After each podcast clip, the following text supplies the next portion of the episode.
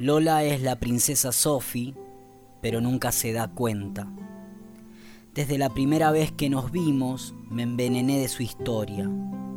Desde ese entonces me llamo Gilmour. Gilmour Charles. Sí, el célebre caballero que venció al Asmeroth, el dragón que dormía en el bosque encantado de Cartanot. Cada tanto me cruzo con Lola en una fiesta o reunión y muero de ganas por contarle que todos los días se pierde una aventura. Que del otro lado es otra, igual de bella, pero más feliz. Que se le iría la tristeza con tan solo chistar a los bufones del rey, su padre. Pero no lo sabe y no me animo a confesarlo.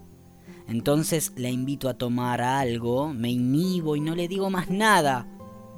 Como Gilmour peleo todos los días con mi vida para merecerla.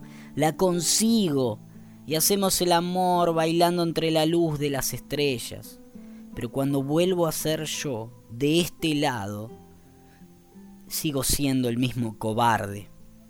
O peor aún, un contador de historias que nunca se anima a recitar su propio cuento.